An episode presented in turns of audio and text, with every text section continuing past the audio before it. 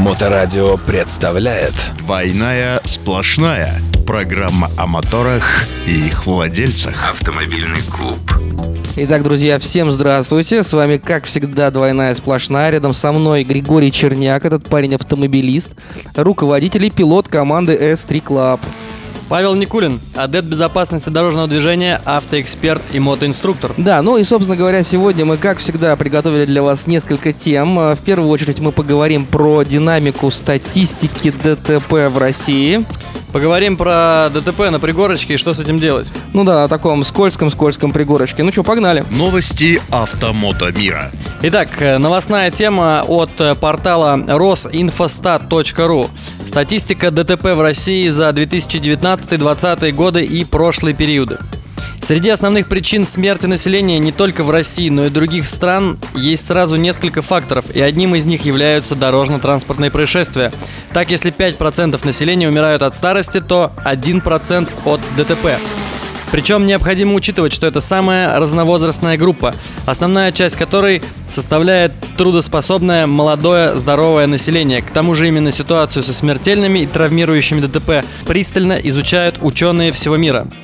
Да, причем нужно сказать, что по статистике аварий по разным странам э, за 2021 год Российская Федерация занимает 72 место из 175 стран, что, на мой взгляд, ну, в процентном соотношении неплохо, казалось бы, да? И надо понимать, что из этих 75 э, тех, кто впереди нас, 74, наверное, туда укладывается вся Европа практически, да? Вот, э, какая-нибудь Канада, наверное, Австралия, что-нибудь еще такое благополучное. Несмотря на то, что ситуация выглядит средняя, все же необходимо учитывать, что мало кто из развитых стран занимает худшие позиции, за исключением, пожалуй, Саудовской Аравии, Индии, Китая, Бразилии, Объединенных Арабских Эмиратов. Основным образом впереди большинство стран Африки, Азии и Центральной Америки. Как выглядит ситуация в России по регионам и как она изменится по годам, рассмотрим детально. Да, ну на самом деле нам приводится в статье э, статистическая табличка, в которой можно посмотреть э, количество ДТП, а также количество раненых и погибших. Э, в результате этого ДТП нас интересует, наверное, 20-19 год. Так вот, в 2019 году, по итогам 2019 года, 164 358 ДТП произошло в Российской Федерации, а, в которых погибло 16 981 человек. А, и было ранено 210 877 человек. Это, знаешь, э, население достаточно крупного города, надо сказать. 210 тысяч. Причем, если мы... Ну, тут есть разные года, там 18 скажем, в 18 году 18 тысяч э, человек погибло против 17 в 19 В 17 году, в 2017 20 тысяч человек. То есть мы видим такой тренд э, на уменьшение количества пострадавших в ДТП. Причем общее количество ДТП, это, в принципе, обрати внимание, Гриш, достаточно одинаковое. То есть 2017, 2018, 2019 везде 169 тысяч, 168 тысяч, 164 тысячи.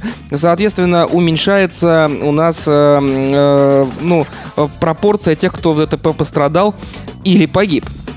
Основные причины Рассматривая непосредственно статистику ДТП в России с участием разных транспортных средств, основными причинами по данным Росстата и ГИБДД, вызывающими аварийные ситуации, являются ДТП, вызванные столкновением разных транспортных средств 41,8%, наезда на пешехода почти 30%, переворачивание авто и других транспортных средств 8%, падение пассажиров в район проезжей части 3,3%, Аварии с велосипедистами 3%, наезд на препятствие 6%, аварии со остановленным транспортным средством 3%, иные виды ДТП 4%. Да, причем, а, значит, по данным Росстата и ГИБДД. Ну, разумеется, что Росстат здесь только фиксирует информацию, которую дает ГИБДД, а вот тут уже интересно, потому что, а, а, собственно говоря, абзац-то называется «Основные причины». И мы видим, что ДТП, вызванное столкновением разных транспортных средств, 41%. Хочется сказать спасибо, КЭП. Ну, то есть, очевидно, что основная причина аварии с автомобилями – это столкновение разных транспортных средств. Конечно, конечно, все это не причины. Наезды на пешеходов это не причина, это все не причина, а следствие, да, то есть случилось что-то, из-за чего транспортные средства столкнулись. И э, здесь, конечно, хотелось бы увидеть причины. К примеру, если мы будем говорить про такую строчку, как падение пассажиров в район проезжей части, это вообще что? Ну, то есть это как? Человек просто взял и с поребрика упал на проезжую часть. Бывает? Ну, наверное, бывает. Ну, а какая причина? Там очень узкий тротуар, кривой поребрик, то есть это какие-то явно инфраструктурные беды. И вот с причинами поработать было бы, конечно, намного интереснее. Здесь вопрос заключается основной в том, то, что ты очень правильно подметил, что это следствие, потому что был это ДТП по причине пьяного водителя или по причине превышения скоростного режима. Вот эту статистику, она тоже есть, она, конечно, гораздо интереснее. Мы хотели бы сейчас сравнить непосредственно статистические данные 20-х годов и 10-х годов. Да, ну на самом деле мы как сказали уже, что если мы берем период последние три года, там 17 год, 18 19 то очень хорошо виден тренд на уменьшение. Поэтому заглянем чуть дальше. Вот э, нашли мы статью в газете, в новой газете со статистикой аварийности за 2007 год. Тут, собственно говоря, указано. Помните, сколько всего ДТП в России произошло в прошлом году? 168 тысяч, по-моему, да? В 2007 году 233 809 ДТП. На сотню больше. Да, да, уже серьезно больше. 33 308 погибших против 16 тысяч рост в два раза, да? 292 тысячи человек получили ранения. Здесь тоже рост, но не такой большой, да, не такой существенный. 15 600 ДТП по вине нетрезвых водителей. Вот, а тут уже, кстати, и причины написаны, в отличие от предыдущей статьи. 43 600 аварий по вине пешеходов. 23 800 это происшествия с участием детей. 1100, 16 детей погибли, 24 707 детей пострадали в дорожно-транспортных происшествиях в 2007 2007 году. Э, как тебе такая разница статистики? Здесь, на самом деле, вот э, Росинфостат тоже дает определенную статистику, которую сейчас озвучим. Основной причиной ДТП по версии на 2019 год, по версии Росстата и ГИБДД, являются несоблюдение последовательности движения на перекрестке 20%. Хочется сказать спасибо, Кэп. Разумеется, если у нас есть столкновение на перекрестке между транспортными средствами, значит, очевидно, не соблюдали последовательность проезда. Продолжайте. Некорректная дистанция и несоблюдение норм расстояния между транспортными транспортными средствами. Ну да, пункт правил 10.1. Это точно, да. Сюда подходит. Угу. Нарушение движения на, на пешеходном переходе, э, выезд на встречную полосу, нарушение скоростного режима, кстати, 5,8%, э, превышение скорости, некорректный обгон. И, кстати, здесь нету ни слова про пьяных водителей. Да, а вот в 2007 да. году были. Значит ли это, что пьяных водителей нет? Конечно, конечно, не значит. Конечно, не значит. Конечно, не значит. А вот что, как ты думаешь, по повлияло на эти цифры? Почему они так сильно уменьшились? То есть стало Я... ли машин меньше? Да нет, не стало, их стало больше. Я думаю, здесь совокупность факторов. И один из факторов, что большая часть водителей все-таки, во-первых, стала эм, соблюдать скоростной режим. Возможно, за счет того, что больше стало камер фото-видеофиксации. Причем не то, что больше, они просто в принципе стали быть. Если в 2010 году их просто не было, то сейчас они есть.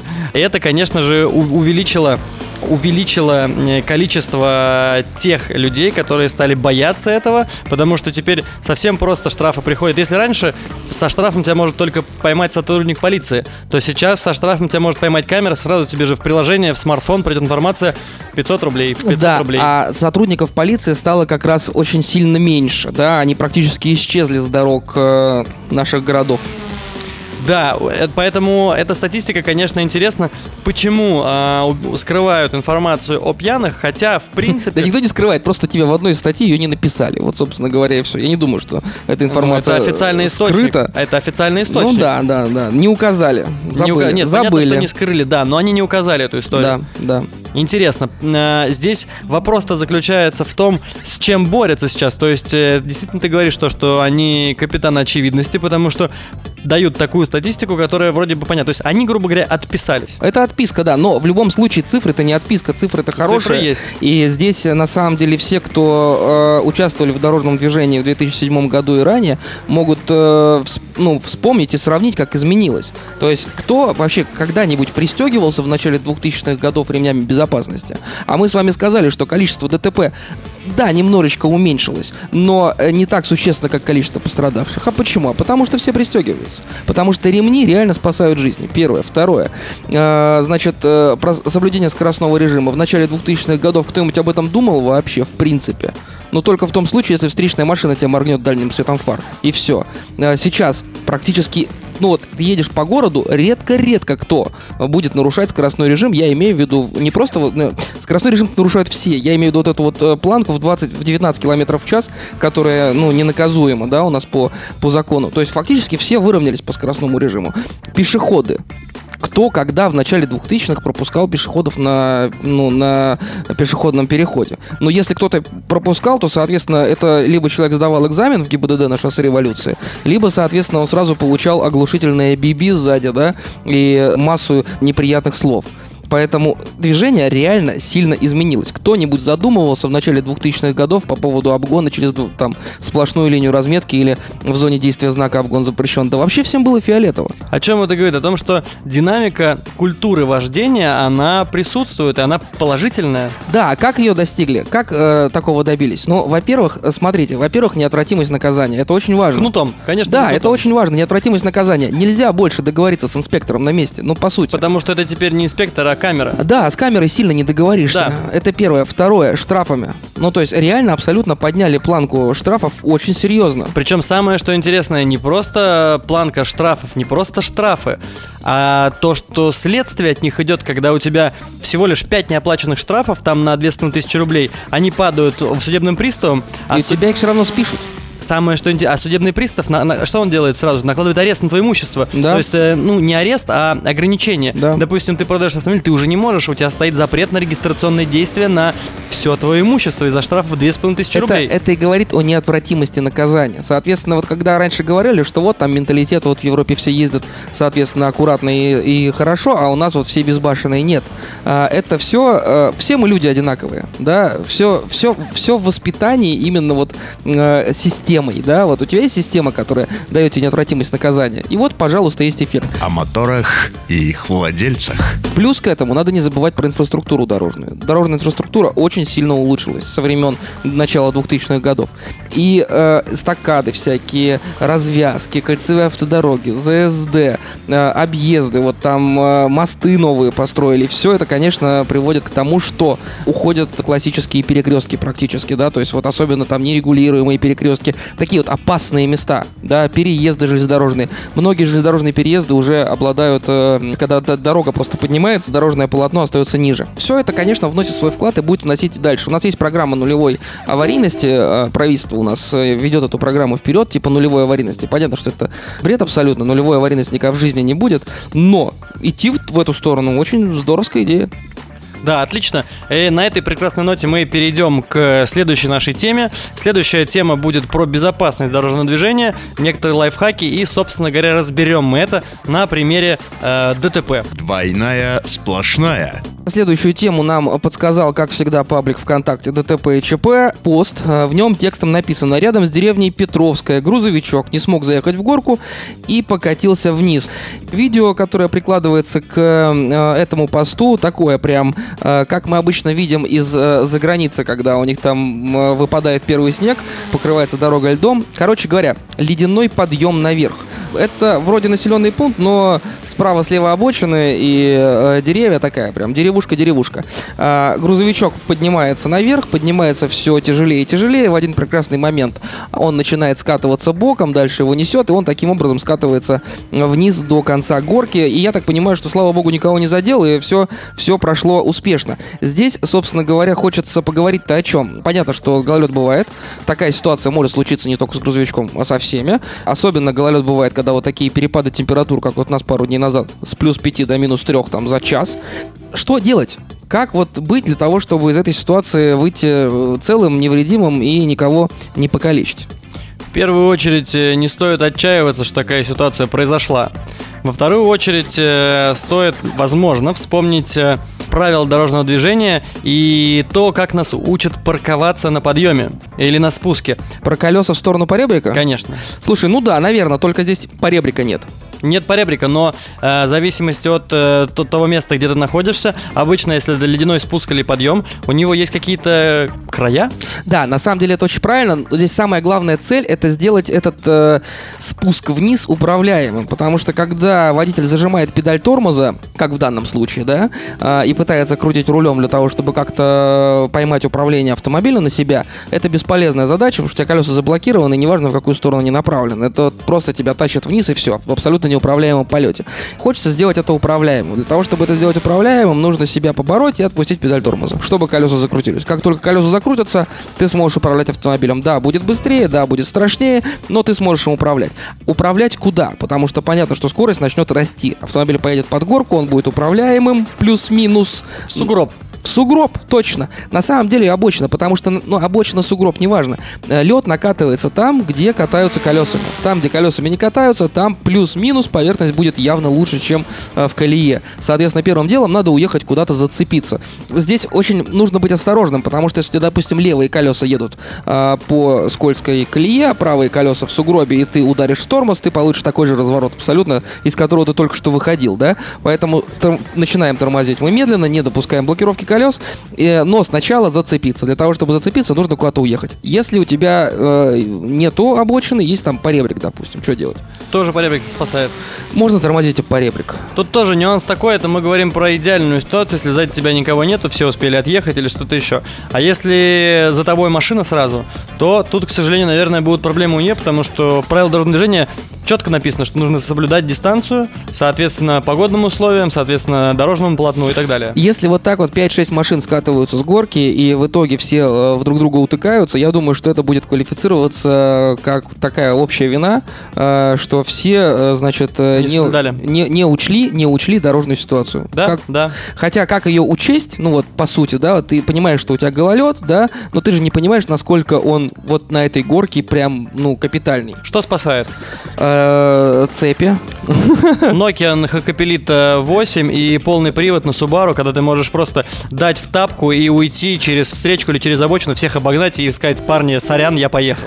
Тестовые испытания, вот на самом деле, что касается льда и дрифта, показали, что вот есть специальная статистика резины, тесты, разные тесты резины, которые рассказывают, показывают о том, какая лучше, какая хуже, но вот э, Nokia показали Тут, себя хорошо. э, да, э, понятно. Тут есть еще такой, такой нюанс. Подобные ситуации очень часто случаются, когда э, происходит межсезонье. Ну, то есть, когда вот э, весна, осень, да, и может быть так, что у водителей вообще, допустим, летняя резина. Потому что уже успели переобуться или еще не успели переобуться.